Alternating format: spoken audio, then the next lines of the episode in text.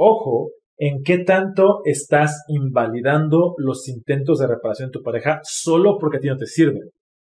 El que tal vez, es que, por ejemplo, si a mí mi pareja se disculpa conmigo y a mí no me sirven las disculpas, no le voy a decir, ay no, chinga tu madre. O sea, le voy a decir, ok, gracias por intentar reparar. Estoy recibiendo no tu disculpa, sino tu intento de reparación.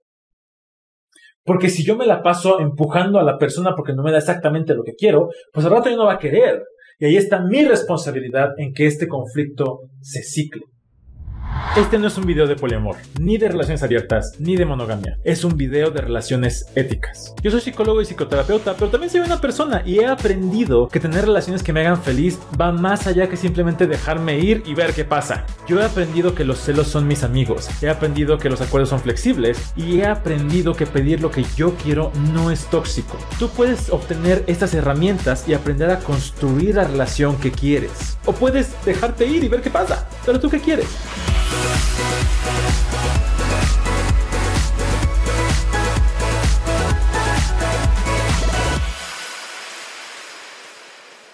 Con la llegada de diciembre descongelamos a Mariah Carey y aparte llegan esos momentos de familia, de reunirnos, a pasar muy buenos momentos muy felices y también es un excelente momento para entrar en conflicto. Y más allá, eh, eh, hay gente que dice, ¿cómo le hago para nunca pelearme con mi pareja? ¿Cómo lo hago para nunca estar así? Pero resulta que siempre terminamos en ciertos conflictos en familia, en pareja, eh, con amigas también puede ser. Aquí la cosa es, si no pude evitar el conflicto, si ya sucedió, si no me alcanzaron mis herramientas, si no me alcanzó mi lo que sea, y ya lo rompí, ya hice algo que te hice daño, ya nos hizo daño este conflicto, ¿Ahora qué? ¿Cómo reparo? En tu relación va a haber conflictos necesariamente.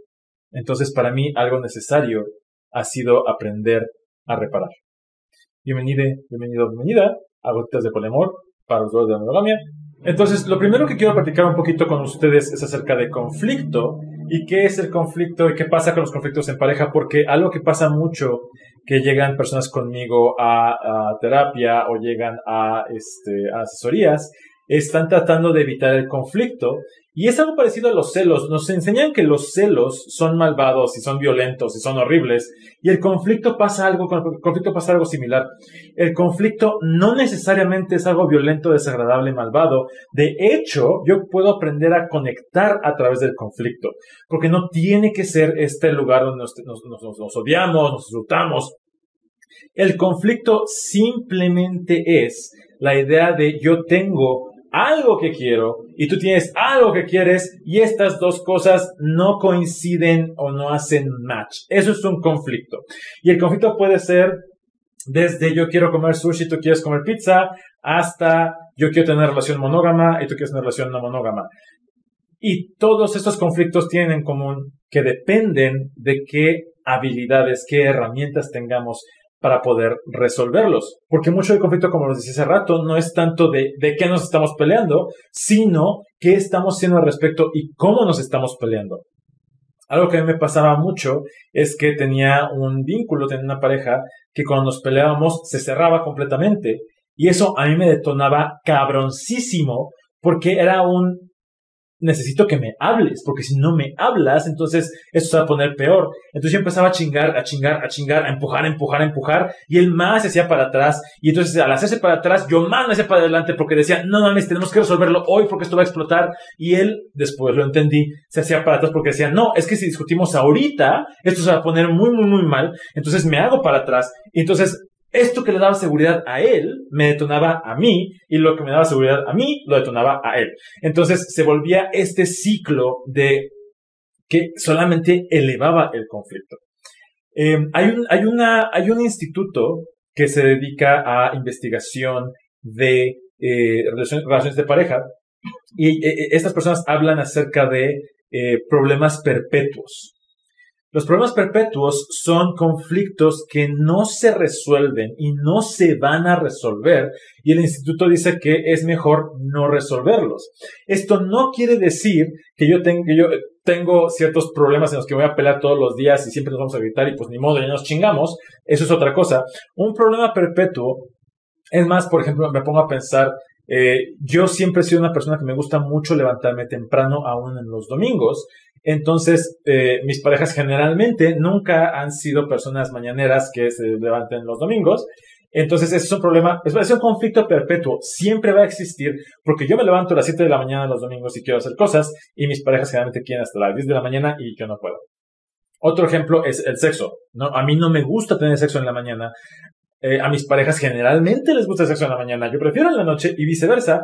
Es un conflicto perpetuo. Sin embargo, esto no implica que sea un conflicto violento que me genere ansiedad o que sea algo que nos esté alejando. Em, aquí la diferencia sería un conflicto perpetuo, es esta diferencia que vamos a tener que tal vez nos lleve a tener que negociar algunas cosas, pero no nos está indicando incompatibilidad porque no es algo fundamental para relacionarnos entre nosotros, nosotras. Eh, en mi caso, por ejemplo, es un, bueno, pues yo no necesariamente quiero coger contigo en la mañana, pero podemos llegar a un punto en el que tenemos sexo en la tarde. Este, o puede ser como de, bueno, a mí lo que me pasó es, siempre vamos a tener conflicto de, domingo en la mañana, porque tú siempre vas a querer levantar tarde, entonces lo que yo hago es, yo me levanto temprano, saco a los perros, regreso, trabajo un ratito, y entonces ya para cuando tú despiertas yo ya estoy listo y estamos bastante bien. El objetivo de un conflicto perpetuo o de atender un conflicto perpetuo no es resolverlo, no es resolverlo, sino poder entender y conocer más a mi pareja. Entonces, en este caso es, ah, bueno, ¿Por qué? ¿O qué es lo que te lleva a ti a quererte levantar tarde los domingos? Y puede ser un, pues es que es el único día que lo puedo hacer. Y yo digo, ah, qué padre. Y en ese caso mi pareja me puede preguntar, ¿tú por qué te quieres levantar temprano los domingos? Y yo digo, porque me gusta hacer cosas, me gusta aprovechar mi día desde tempranito. Entonces, no es que me quede dormido porque te quiero joder, y no es que te levantes temprano porque me quieres joder.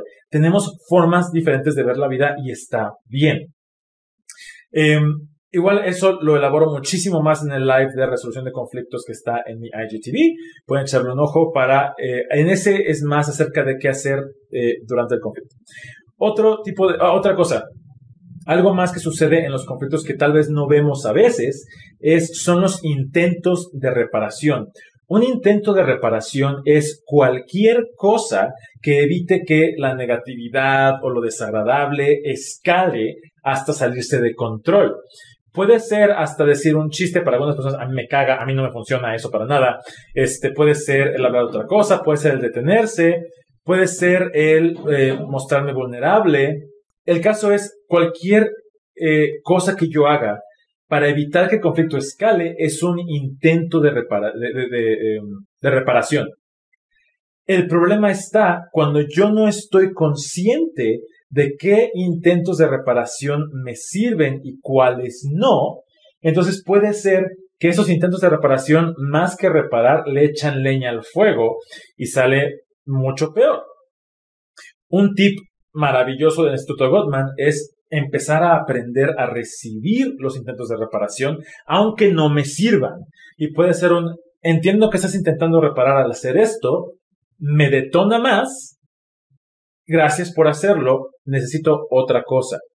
Pero aquí es donde empieza precisamente uno de los problemas en los conflictos, el no tener consciente qué es lo que hago. Parte de lo que sucede en muchos conflictos en pareja, en gente, es el dejarse ir y asumir que no hay nada que se pueda hacer y simplemente es como pues nos peleamos porque nos peleamos y ya.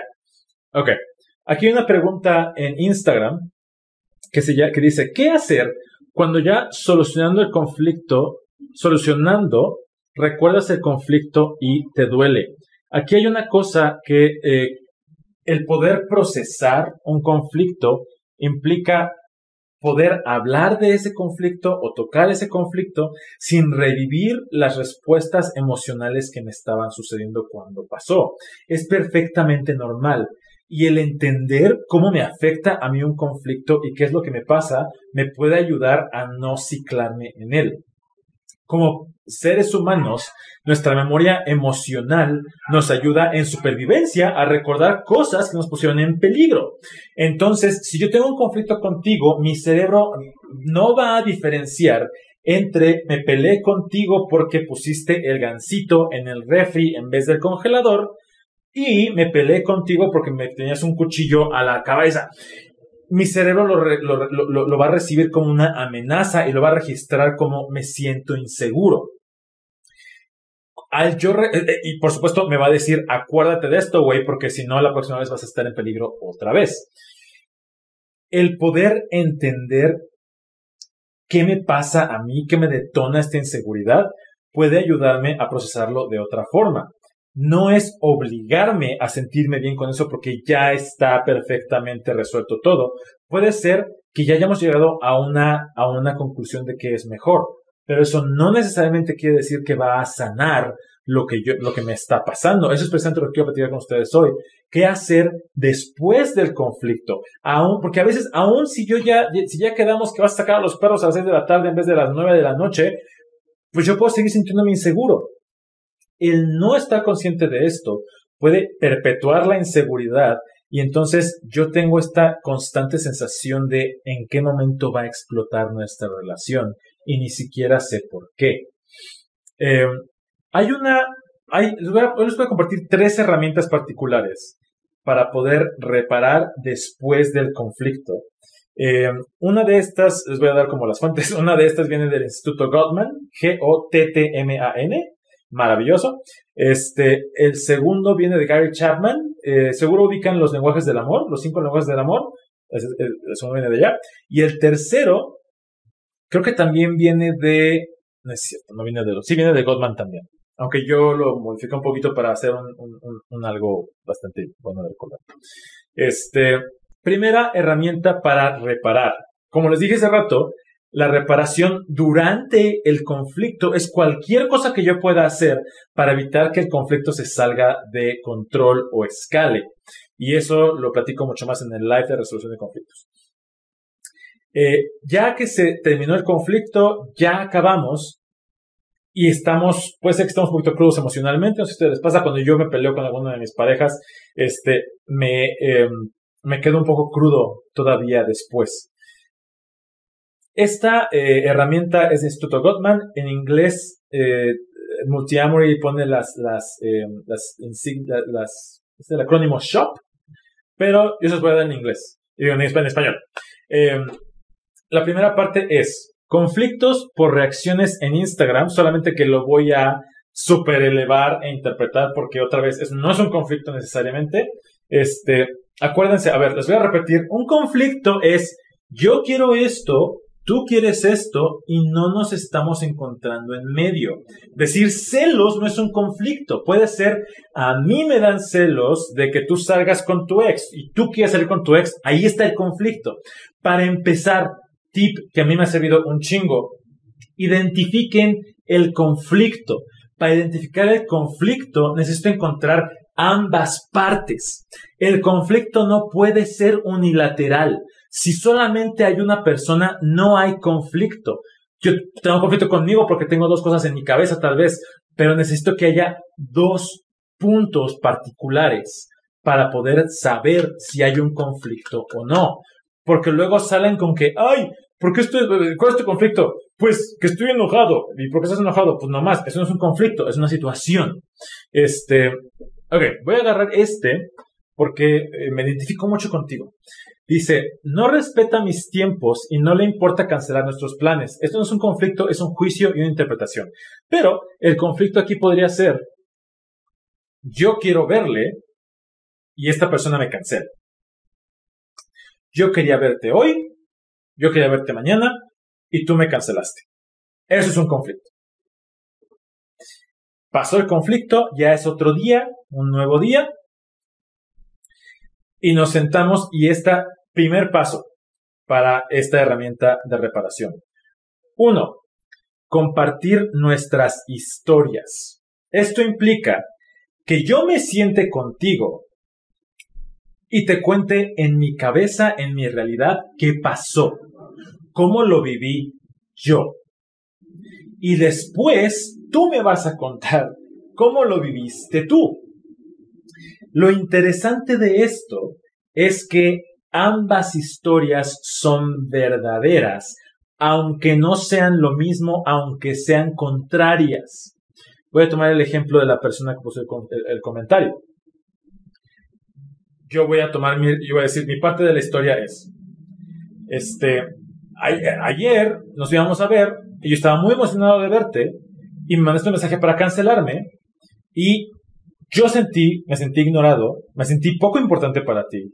Eh, me frustré mucho porque es tiempo especial para mí que dediqué para ti. Y siento que no te, o sea, y creo que no te importa, me lleva a, generar esta idea de que no te importa. Y después tampoco me dijiste que nos viéramos otro día, entonces más refuerza mi idea de que no te importo. Eso es lo que me pasó a mí. Esto es real porque es lo que yo estoy viviendo historia de la otra persona. Nos quedamos de ver ayer, pero no dijimos exactamente ni a qué hora ni, ni, dónde. Entonces para mí no era un plan como tal. Y dije, ah, como no es un plan tan específico, pues nos podemos ver otro día. Y además yo no me sentía de muy buen humor y si nos veíamos tenía miedo que nos peleáramos y mejor quise quedarme en casa porque me importas. Eh, aquí punto número uno es, ambas son perfectamente válidas. Y aquí entra una herramienta maravillosa que es la metacomunicación. La metacomunicación es yo estar consciente de cómo me comunico y revisarme porque probablemente mi primera reacción sea un, ay, claro que no, no es cierto, si sí dijimos, no, es que la verdad es que te vale madres, no, es que la verdad no te importo, es que, es que, es que, es que, es que, y me enfoco, y me enfoco en invalidar lo que te está pasando a ti. Ese es uno de tres bailes constantes. Eh, hay, un, hay un autor, eh, ¿cómo se llama? ¿Cómo se llama? Sue, es una autora, Sue Johnson. Eh, que habla de que hay tres, le, llama tres bailes demoníacos del conflicto, y este es el primero, es este baile de estar buscando quién es el culpable. Si yo identifico, otra vez desde esta metacomunicación de saber cómo me estoy comunicando contigo, si yo identifico que estoy buscando de quién es la culpa, necesito detenerme, porque no va a servir de nada. Encontrar la persona culpable no sirve de nada. El responsabilizarme sí, pero es diferente. Otra, si eventualmente yo encuentro una forma de demostrarte que el culero eres tú y yo gano, automáticamente perdemos. ¿Por qué? Porque si tú te sientes culero y te sientes mal, en nuestra relación y si mi forma de reparar este problema es chingarte, estoy chingando nuestra relación. La reparación no viene de la violencia y la reparación no viene de quemar gente. Entonces, eh, si ya logré escuchar tu historia y compartirte mi historia del conflicto, lo que sigue, el segundo paso, es conocer tu historial y mi historial. ¿Qué de esto que está pasando tiene que ver con detonantes de mi historia, de mi vida? Por ejemplo, si... Eh, uh, ok, en este, en este mismo ejemplo del, um, de que me cancelan. Y ahorita acabo, ahorita aquí con ustedes, en vivo y a todo color, me acabo de dar cuenta por qué me caga que me cancelen. En mi primera relación de pareja, ¿Se acuerdan que les conté la historia del güey que me hizo, mi, mi, me hizo la carta con sangre? Ajá, esa. Este, este cabrón tenía una tendencia a desaparecer cuando teníamos conflictos. Y si se enojaba conmigo o yo me enojaba con él o algo sucedía, mm, su forma de castigarme era ignorarme o cancelarme. Esa era como su forma no sé si de castigarme, pero era una forma, era la consecuencia que yo tenía si teníamos un problema. Entonces, yo, eso me llevaba, yo me sentía súper poco importante, me sentía súper desechable y, y pues no, no me gustaba porque aparte era como ¿y ahora qué hago con mi vida? ¿Y ahora qué hago con mi tiempo? No tengo, yo era así con él y pues si él no estaba, pues no tenía nada que hacer. Entonces cuando hoy alguien me cancela, me detona esta sensación en mi, en mi pecho de, ¡ah!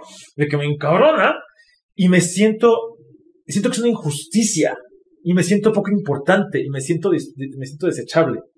Que no necesariamente tiene que ver con la persona, pero me está tocando un área blandita en mi existencia, muy vulnerable, que me lleva a reaccionar desproporcionadamente. Ojo, no es lo mismo desproporcionado que exagerado. Porque probablemente si esto no me pasara, si no relacionara esta experiencia, podría reaccionar de otra forma.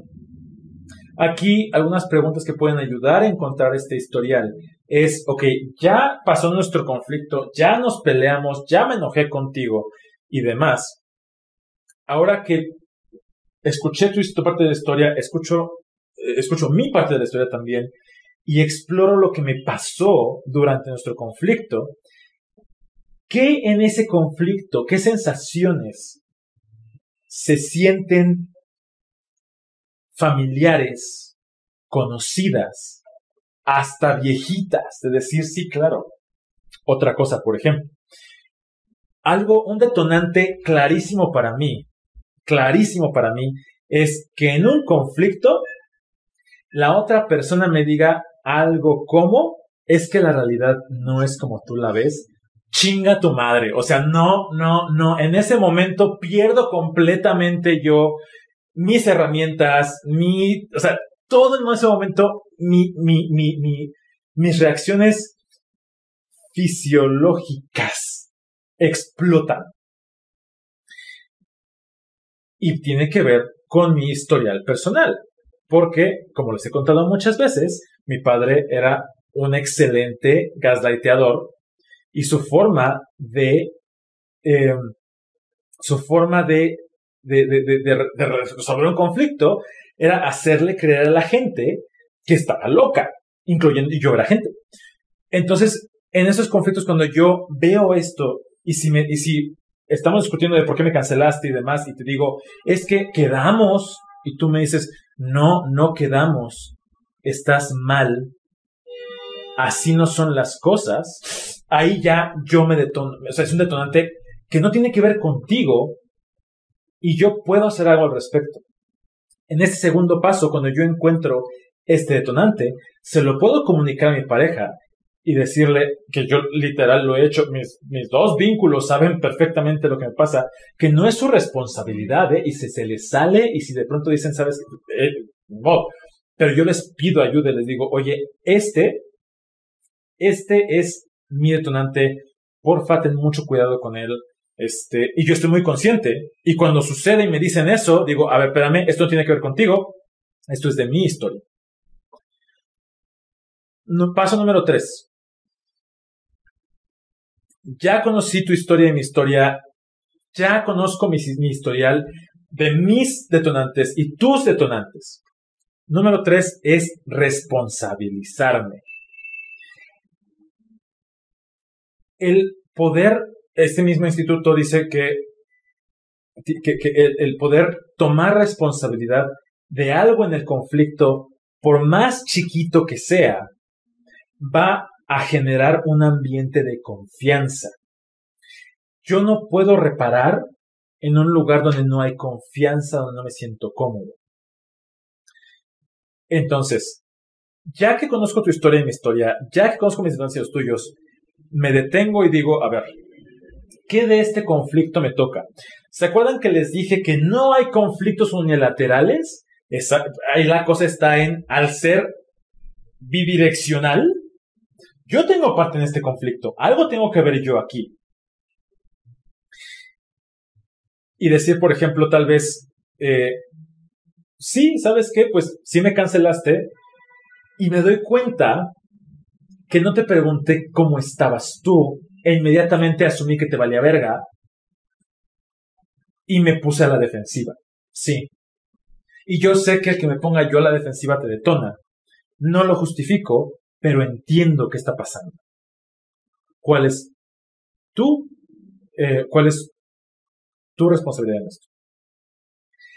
Aquí lo que puede llegar a suceder en parejas donde la comunicación le faltan unas herramientas, donde hay algún tipo de ciclo de violencia, puede ser que me dé miedo ponerme vulnerable Porque finalmente el reconocer mi responsabilidad implica vulnerarme ante ti.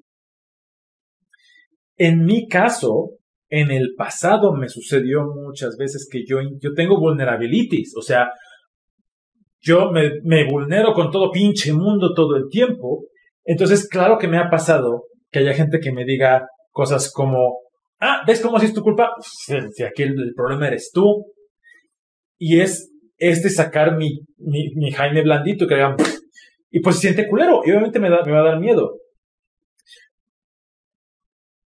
Yo aquí lo que digo, lo que recomiendo, lo que he experimentado es, ya que yo tengo estas herramientas de comunicación que les platicaba en el live de resolución de conflictos, eh, en el de fuerza de la comunicación y comunicación asertiva, compasión, ya que tengo todas estas herramientas, reparar es mucho más fácil, porque puedo vulnerarme ante ti.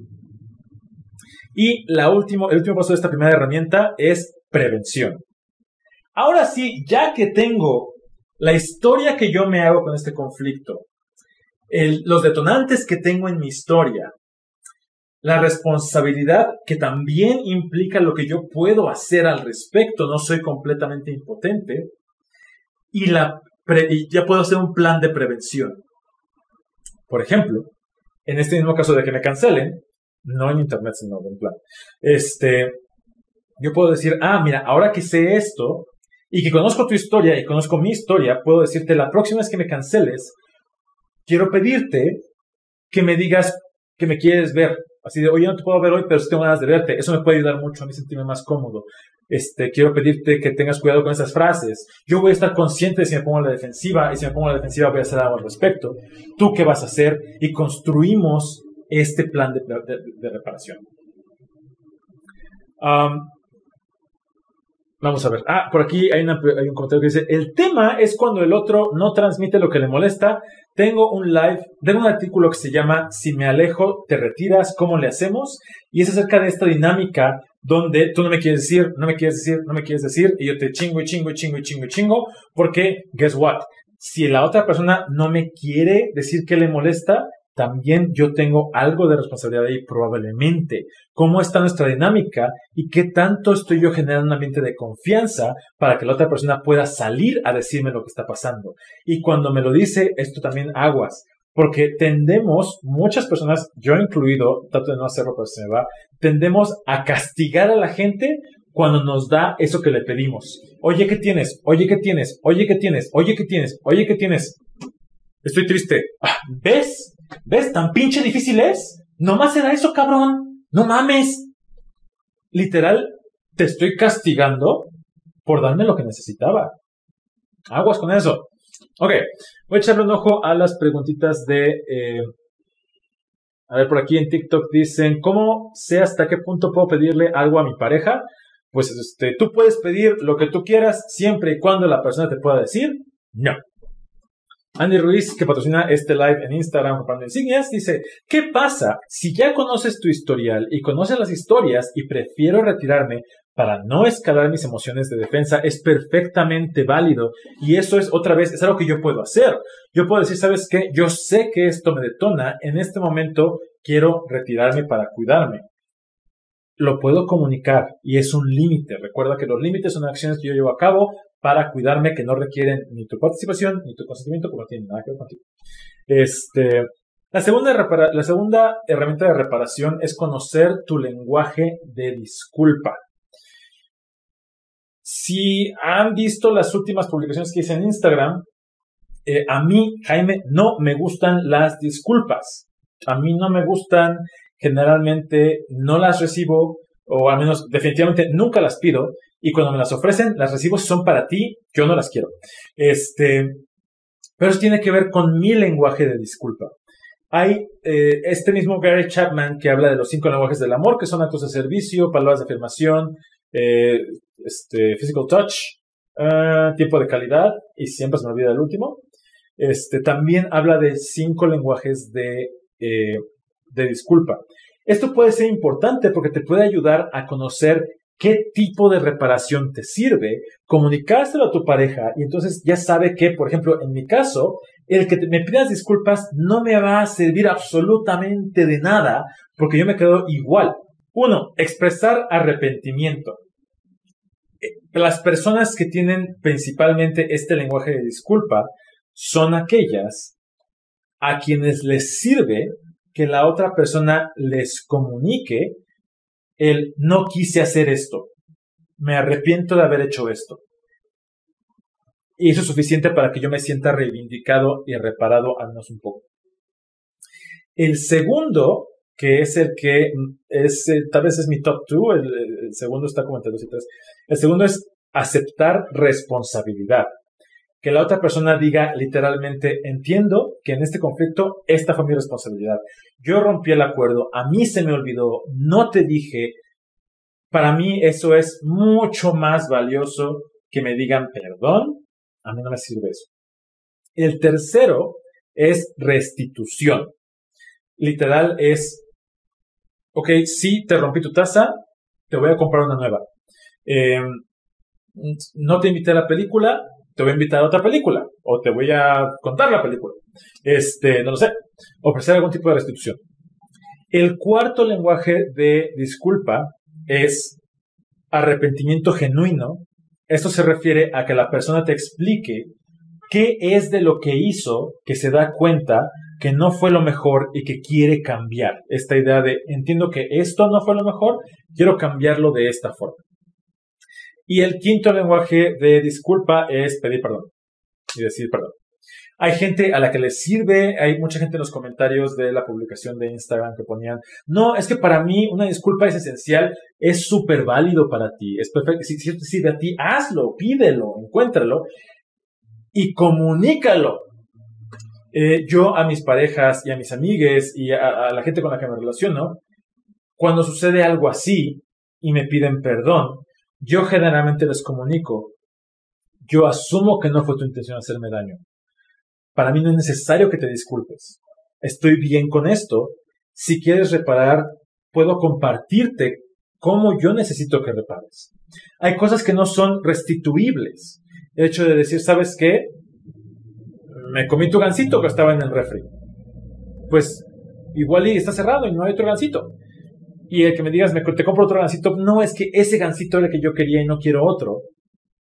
Pero sabes qué, para mí, a mí me, serviría como restitución que me digas que te importa cómo me siento. Otra vez, responsabilizarme yo de mi necesidad de reparación para comunicártelo a ti. Porque por más que tú quieras reparar, si yo no te digo cómo reparar, te la vas a pasar buscándole, buscándole, buscando. Y esto pasa muchísimo. Las relaciones se desgastan un chingo cuando eh, tenemos este problema, estos problemas. Y yo siento que nunca haces nada y tú te cansas porque nunca es suficiente, pero es como decir, tengo sed y tú te la pasas dándome hamburguesas, nunca va a ser suficiente para mí y tú te vas a quedar pobre comprando hamburguesas. Y todo esto se resuelve cuando yo me responsabilizo de lo que yo necesito y tú no te responsabilizas de lo que te toca, sino de lo que sí te toca, que es un preguntarme cómo reparo contigo. La última eh, herramienta de comunicación tiene que ver con este pedir perdón, que este tipo de disculpa a mí sí me sirve, a mí sí me gusta. Eh, y bueno, también es, es, una, es una herramienta en inglés, pero yo ahorita que la estaba haciendo, encontré una forma de recordarlo. Entonces es como mi, mi, técnica de memoria, memotecnia. Este, que es disculparse como un pirata. Ar. A-R-R. Ar. Disculparse como un pirata. Disculparse como un pirata, o sea, los piratas no se disculpan, pero es una memotecnia. Implica A, arrepentimiento, responsabilidad y remedio. Ar. Ar. El expresar arrepentimiento es entiendo lo que sucedió y no, no quiero que se repita, entiendo lo que está pasando, no quiero que eso suceda otra vez. Responsabilidad. Sé que yo hice esto. Remedio. Quiero hacer esto para hacer un cambio. Ese tipo de disculpa a mí sí me gusta y generalmente ya para cuando llegan al remedio ni necesito, ni necesito que me pidan perdón. Algo que pasó con alguien que me estuvo cancelando, pues platiqué esto en un TikTok con un live, no se lo estoy platicando mucho. Este, que me canceló varias veces el vernos y me decía, me, mandó un mensaje y me dijo, hola, oye, sé que acabamos de vernos mañana, no te puedo ver. Uno, quiero verte, quisiera poder verte. Ahí está el arrepentimiento. Dos, responsabilidad. Tengo que trabajar, estoy ocupado, se me, me surgió una cosa de trabajo que no puedo mover. Y eso es mío. Tres, remedio. Quiero que nos veamos en la semana y aquí están opciones de qué día yo puedo, cuándo puedes tú. No necesito que me digas perdón. A mí Jaime no me sirve. Ojo, estoy diciendo a mí no me sirve porque luego hay gente que escucha lo que quiere, ¿eh? como en TikTok cuando digo sí puedes, pero ¿quieres? Y la gente escucha que digo, ay, yo te estoy diciendo qué hacer. Jamás les he dado un consejo, jamás en la vida. Esas son tres herramientas de reparación y hay que, hay que tomar en cuenta que todo esto implica que si a mí se me rompió algo, se me rompió la confianza, se me rompió el corazón, se me rompió mi esperanza o lo que sea, es posible que tome tiempo y tome trabajo en reconstruirlo. Pero el reconstruirlo implica hacer algo al respecto. Eso que dicen que el tiempo sana todas las heridas, el tiempo no sana ni madre. la cosa es, es como decir, ay, sí, me corté y ya no tengo la cortada. Ay, gracias tiempo. No, agradecele a tus glóbulos de colores, no sé cuál es el glóbulo que cicatriza los blancos. Agradece a tus glóbulos blancos que estuvieron chinguele y chinguele chinguele para que luego te quites la costra y te digan, no mames, llevamos días haciendo eso. Este, si no hubo manera de reparar, ¿hay maneras sanas de continuar el vínculo? Sí. Hay cosas que no son reparables. Hay cosas que no se pueden restituir. Aquí la cosa es saber, uno, qué tan no negociable es eso para mí, qué tan esencial es para mí, qué tanto lo necesito, qué tanto es algo que yo puedo dejar ir. Pero si decido dejarlo ir, lo voy a dejar ir. No es un, bueno, lo dejo ir y en un año te recuerdo que te tragaste mi gancito. Es yo responsabilizarse. acuérdense que la confianza ni se gana ni se pierde. La confianza se otorga y se retira y solo yo decido a quién le doy mi confianza y a quién se la quito. No depende de lo que hagas tú, es mi responsabilidad. Yo puedo decidir no seguir contigo porque se rompió un acuerdo importante para mí. Yo puedo decidir que se rompió este acuerdo, es irreparable y quiero seguir contigo. Y todo depende de qué quiero. Siguiente pregunta. ¿Cómo hacer cuando el otro no sabe qué necesita para reparar, que es perfectamente válido? Y a veces, no sé si se ha pasado, pero a mí hay conflictos donde yo no sabía que era un conflicto para mí y no sabía cómo reparar. Porque digo, es que nunca me había pasado, solo sé que me siento mal. Aquí tiene que ver con esa historia que ponían en TikTok hace ratito de cómo conocer mi historial. Si no sé qué necesito para reparar, uno, es mi responsabilidad buscarlo. Dos, no tiene que ser tu responsabilidad para que quieras contribuir a mi reparación y mi bienestar. Entonces, algo que para mí ha sido muy bonito es explorar en mis relaciones maneras de reparación. Y esto implica, uno, poder aceptar que yo no sé cómo quiero que repares. Y es perfectamente válido. Por lo tanto, no te puedo demandar, bueno, sí puedo, pero si no, no te puedo demandar y exigir que repares algo que ni yo sé cómo hacer, pero te puedo pedir acompañarme a explorarlo y decirte, oye, vamos a intentarlo, ¿qué se te ocurre? Vamos a experimentar y así puedo conocerme mejor, puedes conocerme mejor y estaría bien chingón que tú y yo lleguemos a un lugar nuevo mío de reparación. Siguiente, ¿Cómo reparar una relación de noviazgo después de una infidelidad?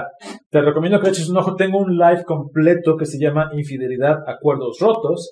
Y tengo un artículo en gotitasdepoliamor.com que se llama Cuando un vínculo cruza un límite importante. En esos dos te platico, así desgloso todo este proceso de reparación después de una infidelidad lo que te puedo adelantar y spoilear es que tiene que ver con esto que decía de la confianza. ¿Qué tanto yo estoy dispuesto a seguir? Porque tiene que ver conmigo y con lo que yo quiero hacer. Tip que a mí me ha servido un chingo. Necesito asegurarme de ¿qué tal? O sea, a mí me pasó en algún momento, en una de mis relaciones, yo tenía un, un, un, acuerdo con uno de mis vínculos y lo rompió y me dolió mucho. Y fue así un, oye, ¿sabes qué? Esto no está padre, este, me dolió. ¿Qué onda? By the way, infidelidad es romper un acuerdo. Infidelidad no necesariamente es que se cueste con otra persona. Pero puede ser que se cueste con otra persona. Y es así de, ay, no, perdón, es que, eh, pues sí, sí lo hice y ya no lo vuelvo a hacer. Bueno. Y lo volví a romper. Y yo así de, hmm, ok. Y ya la segunda, que me dijera, ahora sí lo voy a hacer, y yo decir, ok, entonces mi seguridad va a depender de que hagas eso que claramente no puedes hacer. Regresamos a estas herramientas y encontrar mi responsabilidad. Y llegó un punto que le dije, ¿sabes qué? No. Esto que me estás ofreciendo ya no lo quiero porque no, no, confío en que lo vas a hacer. No quiero confiar en esto. No, esto no me da seguridad. ¿Qué otra cosa podemos hacer? ¿Qué otra cosa me puedes ofrecer? ¿Qué otra cosa podemos encontrar que me dé seguridad? Y eso tiene que ver otra vez con las herramientas de reparación que os platicaba hace ratito. Siguiente pregunta. ¿Se pueden arreglar problemas de confianza en pareja? Sí, otra vez, es poder responsabilizarme de la confianza. Hay gente que, no, que le cuesta mucho trabajo entender cuando yo digo que la confianza ni se gana ni se pierde. Y de los ejemplos que más me ha servido para entenderlos a mí, es cuando les digo que yo he estado en relaciones donde confío en la otra persona y me miente y sigo confiando y me traiciona y sigo confiando y, y rompe un acuerdo y sigo confiando. Y ahí claramente lo que la otra persona no importa, yo voy a seguir confiando en esa persona, llueve, truene o relampaguee, me den la madre, me haga sufrir, me violente, pues yo sigo confiando en ti porque pues yo decido confiar en ti. También he estado en relaciones donde la otra persona es perfectamente honesta, es perfectamente clara y yo me siento desconfiado todo el tiempo. La confianza no tiene que ver contigo y hay bien poquito que tú puedas hacer para que yo decida confiar en ti. Tú puedes contribuir a mi confianza. Sin embargo, contribuir a la confianza es desde eso, la confianza, no desde el miedo. Si yo contribuyo desde el miedo, solamente alimento el monstruo del miedo. Por ejemplo, si yo le digo a uno de mis vínculos, ¿sabes qué? Es que no confío en ti porque me da miedo que hables con alguien por WhatsApp y le mandes fotos de tu barba. Y me dice, ok, no voy a mandarle fotos de mi barba a nadie. Es bien difícil comprobar el no lo voy a hacer. Porque pues todo el tiempo es un, es un acuerdo de Schrödinger. Lo estás rompiendo o no hasta que yo vea. Si yo hago acuerdos desde lo que sí vamos a hacer, yo puedo empezar a tener evidencia de cosas que sí me dan confianza. Eso está interesante. ¿Qué es la reparación? Finalmente, la reparación se ve diferente para todos y todas. Y depende de qué necesites tú para que esta reparación suceda. En mi caso, la reparación yo la recibo cuando esta sensación de injusticia, de no sentirme especial, de sentirme atacado, desaparece. Y los, intentos de reparación que a mí me sirven son los que les platiqué hace ratito. Y cada intento de reparación puede ser diferente para cada persona. Aquí también, ojo, en qué tanto estás invalidando los intentos de reparación de tu pareja solo porque a ti no te sirven. El que tal vez, es que, por ejemplo, si a mí mi pareja se disculpa conmigo y a mí no me sirven las disculpas, no le voy a decir, ay no, chinga tu madre. O sea, le voy a decir, ok, gracias por intentar reparar. Estoy recibiendo no tu disculpa, sino tu intento de reparación. Porque si yo me la paso empujando a la persona porque no me da exactamente lo que quiero, pues al rato ya no va a querer. Y ahí está mi responsabilidad en que este conflicto se cicle. Em, muchas gracias por estar. Amemos éticamente. Validemos nuestra experiencia y juntos sanemos las heridas de corazón. Abrazo con. Bye. Únete a la comunidad de Gotitas de Poliamor para conocer personas como tú que buscan construir relaciones más éticas. Además, obtén acceso a Close Friends en Instagram, al grupo en Facebook, donde tenemos dinámicas diarias para aprender herramientas de comunicación y gestión de relaciones. También obtienes acceso al grupo de apoyo mensual por Zoom y precio especial en talleres y en el contenido en Coffee. Todo esto está disponible en coffee.com diagonal Jaime.